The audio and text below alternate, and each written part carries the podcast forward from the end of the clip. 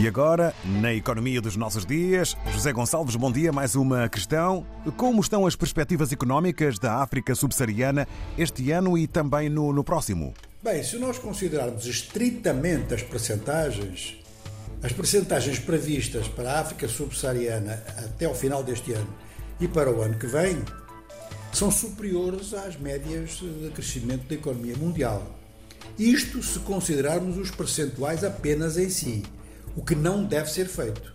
Ou seja, para se saber se há crescimento real, é fundamental constatar quais são os produtos internos brutos de que falamos. E obviamente que a soma dos produtos internos brutos da África Austral é infinitamente abaixo, naturalmente, do, do PIB global.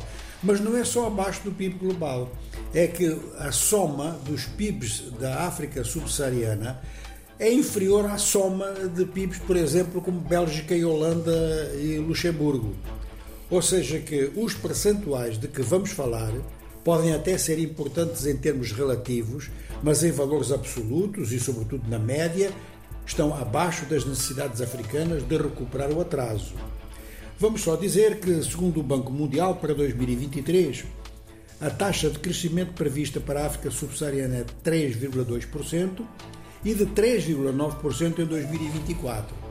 Quando foi lançada a nova parceria para o desenvolvimento em África, um projeto que está assim meio, meio morto, naquela altura considerava-se que a África precisava, em média, de crescimento de 7% ao ano para recuperar o atraso de forma que está, segundo esses cálculos, em metade do que devia estar. Vamos aqui sublinhar que duas economias muito importantes, as duas, aliás, mais pesadas em termos de tamanho de PIBs na África subsaariana, estão com valores baixos e, sobretudo, a África do Sul, que é uma economia com bastante diversificação e algum nível de sofisticação. Para este ano, pode ser mesmo que a África do Sul entre em recessão, com uma queda de 0,3%. Agora, quanto ao PIB de 2024, a previsão do Banco Mundial é de 1,5%. No que diz respeito à hipótese de recessão na África do Sul, o 0,3 que falamos, tanto pode ser um ligeiro positivo como depois um ligeiro negativo. Há este leque de possibilidades. Aliás, na maior parte dos casos, os números são indicativos e é em torno deles que se deve considerar. Mas no caso da Nigéria, o crescimento previsto para este ano é de 3,6% e para o próximo ano de 2,8%. Na África Ocidental, destaque para o Níger, que tem uma previsão de 6,9% este ano e 12,5% para o ano que vem. São números, portanto, em percentual, que refletem a existência de projetos em matéria de extração. Em matéria também de extração, mas ainda aí de produção agrícola com bons preços mundiais, como é o caso do cacau, a Costa de Marfim aparece com desempenhos entre 6,2% este ano e 6,5% no próximo ano. Já o Benin está numa situação semelhante à do Níger, ou seja, que o desenvolvimento de projetos petrolíferos pode criar um desenvolvimento com uma taxa de desenvolvimento de 6% este ano e 5,9% no ano que vem. O Senegal poderia, no próximo ano, aproximar-se dos 10%, precisamente em virtude da entrada em exploração de jazidas de petróleo e de gás.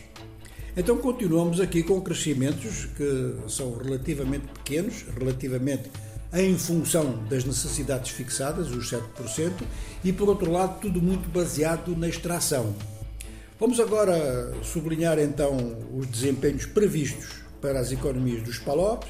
Angola 2,6% este ano, 3,3% no próximo. Vai manter-se longe da recessão que tem sido uma marca da economia angolana desde 2015.